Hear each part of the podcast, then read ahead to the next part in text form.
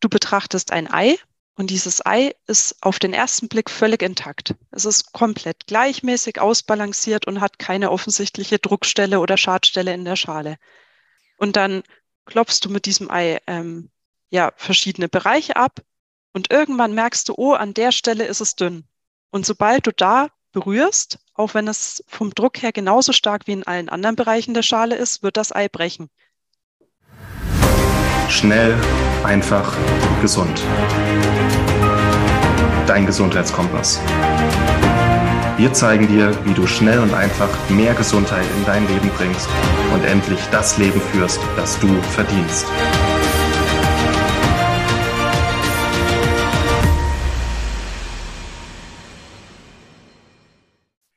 Ja, hallo, herzlich willkommen, liebe Hörerinnen und Hörer, wieder hier bei unserem SEG Podcast und auch herzliche Grüße an alle, die uns über YouTube zuschauen. Ich habe heute wieder das Vergnügen, ähm, mich mit Maximiliane Auerswald zu unterhalten. Heute wollen wir uns einmal zusammen oder wir wollen zusammen das Thema Wahrnehmung, also die Frage, warum jeder in seinem eigenen Film lebt, etwas näher betrachten. Herzlich willkommen, Maxi. Hallo Felix, schön, dass es heute wieder klappt und dass wir uns diesem spannenden Thema widmen. Vielleicht darf ich gleich mal mit einer Gegenfrage starten. Kannst du mal eine konkrete Situation mit uns teilen, wo du gemerkt hast, dass du etwas anders wahrnimmst und sozusagen wirklich dich selber dabei ertappt hast, in deinem eigenen Film zu sein? Gibt es da was, was du teilen kannst oder möchtest? Meinst du die Karottensituation oder? Auf was möchtest du hinaus? Ähm, Karottensituation, da klingelt es gerade nicht bei mir. Ja, ich habe mal zu dir gemeint, ähm, dass du eine Karotte halbieren sollst und habe aber nicht gesagt, dass du die Karotte, Karotte längs halbieren sollst. Und du hast die Karotte dann praktisch einfach in der Mitte halbiert. und, äh, ja. und für mich war aber ganz klar, dass wenn ich sage, die Karotte soll halbiert werden, du die Karotte halt einfach längs halbieren musst. Ja. Das ist ein wunderschönes Beispiel. Also eben perfektes Beispiel Gemüse halbieren. Unser Profikoch möchte längs halbiert haben und ich habe einfach, wie es wahrscheinlich viele von uns gemacht hätten, eiskalt in der Mitte durchgeschnitten. Genau. Das ist ein sehr schönes Beispiel. An der Stelle fällt mir noch ein anderes Beispiel an, das perfekt zur Weihnachtszeit passt. Und ich hoffe sehr, Felix, dass ich das hier teilen darf, weil es einfach wirklich, ähm, glaube ich, den Leuten ein Lächeln schenken wird. Und zwar haben Felix und ich in unserer gemeinsamen WG-Zeit mal Zimtsterne gebacken mit einer russischen Freundin, die eben zuvor noch nie so klassisch deutsche Weihnachtsplätzchen gebacken hat. Und ähm, auch da war es sozusagen vom Film her bei meiner russischen Freundin und mir klar, wir werden uns auf jeden Fall auf den Spaß beim Plätzchenbacken konzentrieren und vielleicht auch das ein oder andere Schlückchen ähm, Kirschlikör trinken. Und ähm, für meinen liebsten Bruder, der ja nicht nur Koch, sondern Konditor ist, war allerdings klar, dass diese ähm, Zimtsterne jede Meisterprüfung bestehen müssen, da sie sonst nicht würdig sind, den Weihnachtstisch zu zieren. Und auch das ist eigentlich ähm, ja, das perfekte Beispiel, wie ähm, praktisch gleiche Sachverhalte, Thema Plätzchen backen oder Gemüse in einer bestimmten Form schneiden, von verschiedenen Menschen völlig unterschiedlich wahrgenommen werden kann oder auch angegangen. Und ja, diese Beispiele verdeutlichen sehr schön, dass auch wenn uns Menschen Ähnliches widerfährt, die Interpretation dessen, was uns geschieht und wie wir darauf reagieren, sehr, sehr unterschiedlich ausfallen kann. Ja, gibt es ja auch die Aussage, dass, ähm, dass man das, was einem täglich widerfährt, kaum oder nur sehr bedingt beeinflussen kann. Das Einzige, was man beeinflussen kann, ist, wie man praktisch dann darauf reagiert. Ja. Ja, sehr richtig. Ja, vielleicht fangen wir mal mit der Frage an, ähm, wie wir überhaupt verarbeiten, was uns so tagtäglich passiert. Ja, ja das ist äh, eine sehr schöne und auch sehr wichtige Frage. Und ähm, alle, die vielleicht schon mal mit NLP, also neurolinguistischer Programmierung, in Berührung gekommen sind, kennen die Begriffe Landschaft und Landkarte. Und ich würde diese Begriffe gerne auch in unserem Gespräch jetzt verwenden, weil sie sehr schön repräsentieren, worum es geht.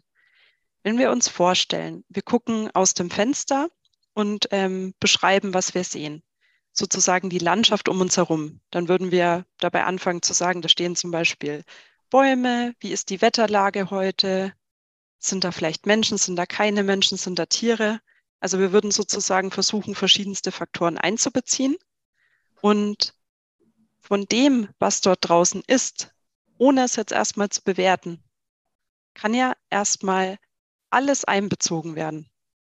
Dass uns Menschen allerdings alles einzubeziehen kognitiv überfordert, ist auch kein Geheimnis. Es ist erwiesen, dass wir uns in der Regel auf einmal nur fünf plus minus zwei Dinge, also irgendetwas zwischen drei und sieben Aspekten pro Situation merken können. Und was das genau ist, ist auch bei jedem Menschen verschieden. Und jetzt stell dir vor, wir sitzen nebeneinander, ähm, ja, vor dem Fensterbrett und schauen hinaus. Und man müsste ja meinen, wir sehen beide draußen das Gleiche. Wenn wir jetzt aber miteinander reden würden, würden wir feststellen, dass wir ganz verschiedene Aspekte herausgreifen. Und was dann in, in uns entsteht, also nicht nur das, was wir beschreiben, sondern auch was es in uns auslöst, das ist unsere Landkarte. Und wir kennen alle noch Landkarten aus dem Schulunterricht. Und eine Landkarte ist ja immer eine Vereinfachung dessen, was wirklich da draußen ist. Wir wissen, unsere Welt ist groß und schön und unheimlich komplex. Aber um das zu vereinfachen, um das besser beschreiben zu können, haben wir angefangen, ähm, Karten nach Ländern, nach Ländergrenzen zu machen. Es gibt Karten, die auf die Topografie eingehen, also auf die genauen Höhenunterschiede. Und praktisch immer mit verschiedenem Fokus gibt es verschiedene Karten, die aber am Ende des Tages immer das Gleiche, nämlich die Welt beschreiben. Und genau so funktioniert es mit uns Menschen auch. Wir sehen draußen etwas vor sich gehen, egal ob es sozusagen nur eine Momentaufnahme ist oder ein Film, eine Situation. Und es wird immer etwas in uns auslösen und in uns eine Bewertung auslösen. Das wäre jetzt erstmal der Einstieg in das Thema. Ja, spannend. Auch ähm, zu dem Hintergrund, äh, es gibt ja auch Menschen, die haben dahingehend, ähm, wie soll ich sagen, eine, eine veränderte Wahrnehmung. Da gibt es, glaube ich, auch den Überbegriff Savants. Ähm, das sind praktisch Menschen, die sich praktisch durch einen einzigen Blick auf, auf eine Stadt zum Beispiel also unglaublich viele Details merken können und die dann auch zum Beispiel noch aus dem Gehirn heraus nachzeichnen können. Und allgemein das Thema Wahrnehmung auch ein sehr spannendes Thema, weil ja auch, ähm, wie soll ich sagen, halt evolutionsbiologisch fraglich ist, ob die Werkzeuge, mit denen wir ausgestattet sind für die Aufgaben, mit denen wir heute oft konfrontiert sind, überhaupt jetzt, sagen wir mal, sonderlich gut geeignet sind. Aber dazu vielleicht an anderer Stelle auch nochmal mehr, ja. Aber super schöne ähm, Ergänzung. Ja. Und so halt vielleicht auch die Überleitung, welche Rolle unsere Sinne dabei spielen, also. Ja, unsere Sinne sind sozusagen in allererster Linie mal unsere Aufnahme, Aufnahmekanäle. Und ähm, zwar haben wir fünf davon. Und auch je nach Format, das wir genießen, schränken wir uns ja auch selbst ein. Also ähm, ich gebe ein Beispiel. An und für sich können wir schmecken, riechen, sehen, hören und fühlen. Wenn wir aber zum Beispiel Videoformate konsumieren und jetzt vielleicht nicht gerade unser Partner im Hintergrund kocht, ähm, sind wir ja von den Sinnen her vor allem erstmal aufs Sehen und Hören fokussiert. Und die anderen drei Sinne geraten etwas in den Hintergrund. Aber wenn man sagt, nur weil die anderen Sinne in den Hintergrund geraten, heißt es ja nicht, dass sie nicht aktiv sind. Auch das ist wieder sozusagen ähm, ja unser eigener Fokus, der uns ermöglicht, uns auf bestimmte Sachen zu konzentrieren, wie eben einen Podcast zu hören, einen Film zu schauen. Und mh, hm, jetzt wird es nochmal richtig spannend. Unsere Sinne sind nicht nur unsere Aufnahmekanäle, sondern sie sind auch unser körperlicher Anker für das, was auf uns einfließt. Und ich finde, wenn man das weiß, wird sehr schnell klar, warum uns Menschen zum Beispiel ausgedehnte Aufenthalte in der Natur so gut tun. Das tun sie auch deswegen, weil sie alle Sinne ansprechen. Wir leben in einer Gesellschaft, die ähm, ja immer künstlicher wird durch die Arbeitsumgebung, die wir uns schaffen, auch durch die Freizeitbeschäftigungen, die wir uns schaffen. Und uns Menschen ist es eigentlich zu ureigen, alle Sinne ansprechen zu wollen. Und wenn du dir jetzt vorstellst, du läufst durch den Wald, dann hörst du nicht nur die Blätter rascheln und siehst das, sondern du hast noch dieses Gefühl von der Sensorik unter deinem Fuß, du riechst vielleicht die frische Luft und ähm, du fühlst zum Beispiel jetzt bei den aktuellen Temperaturen, dass dich etwas fröstelt.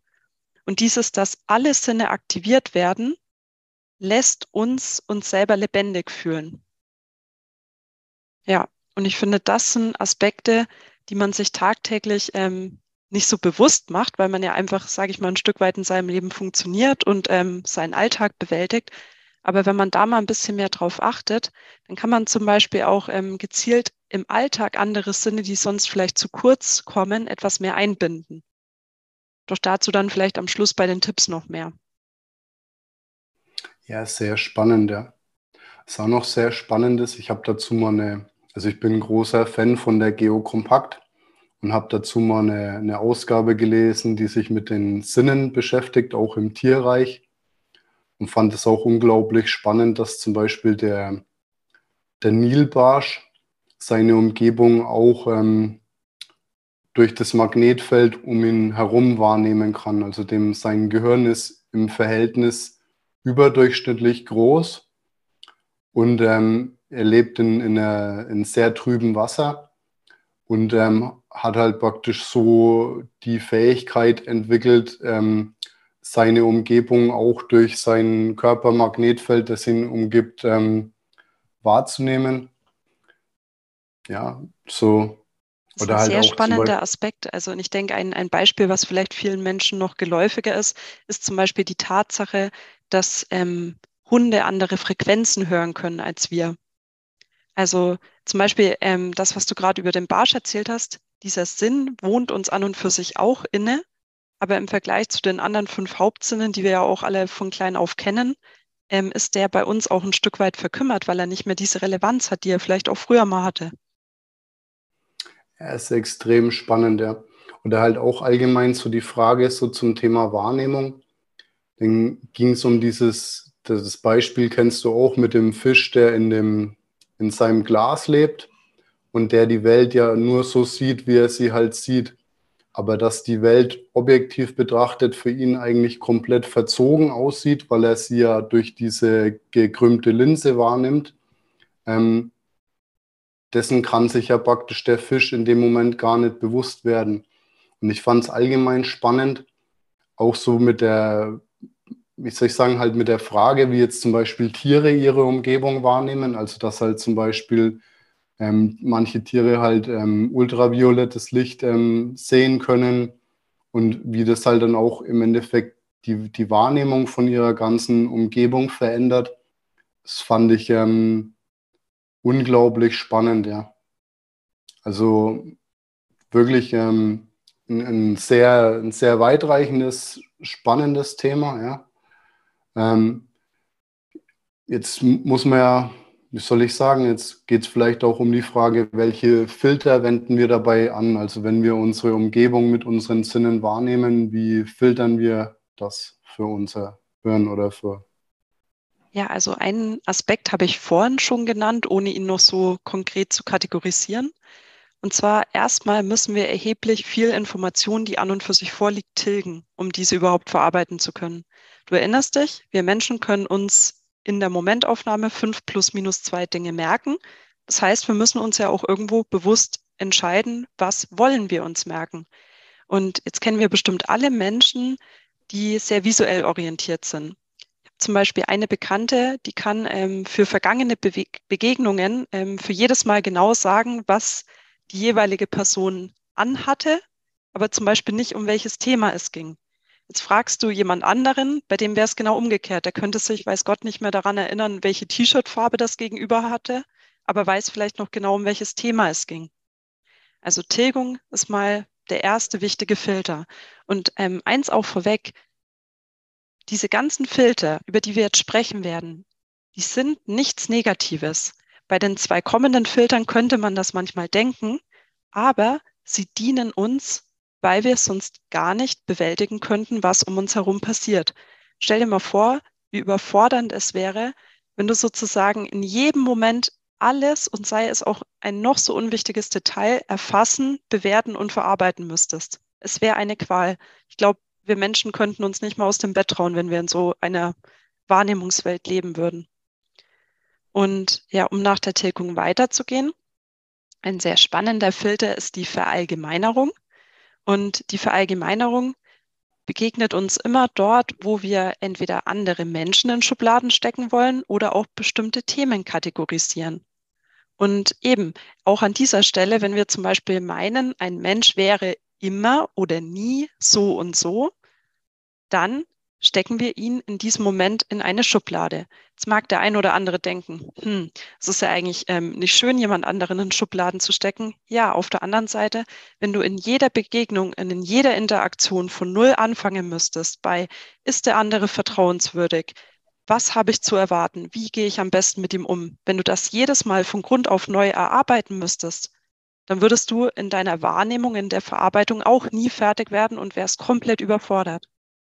Noch schöner wird das ähm, bei Themengebieten, in die man sich so richtig ähm, reinfuchst. Bei dir, Felix, wäre es zum Beispiel das Kochen, ja.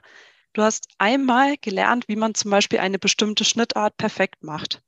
Und dann hast du das zigmal geübt.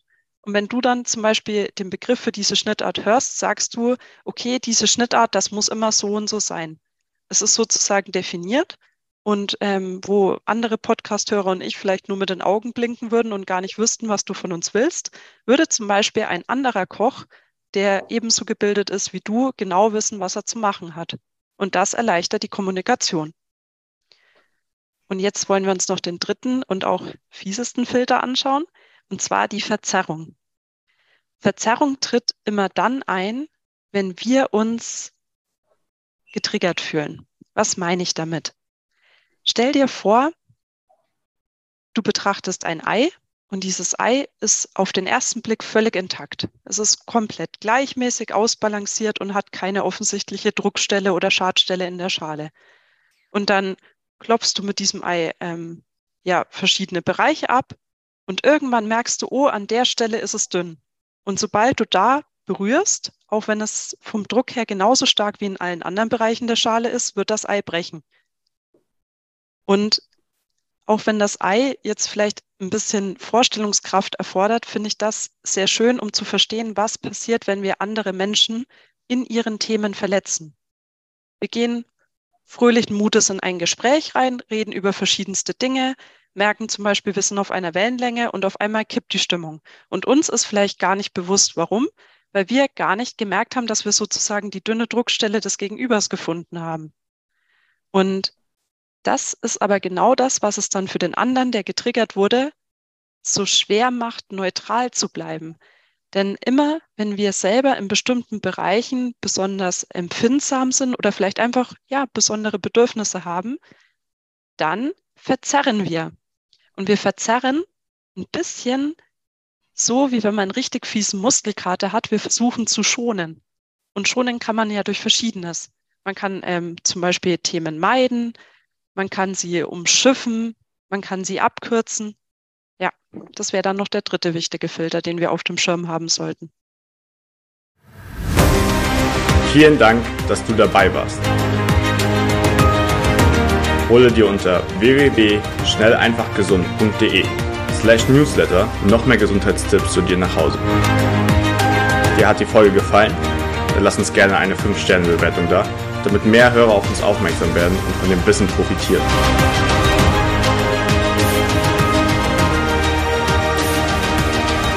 Wir wünschen dir eine gesunde Woche. Dein SEG-Team.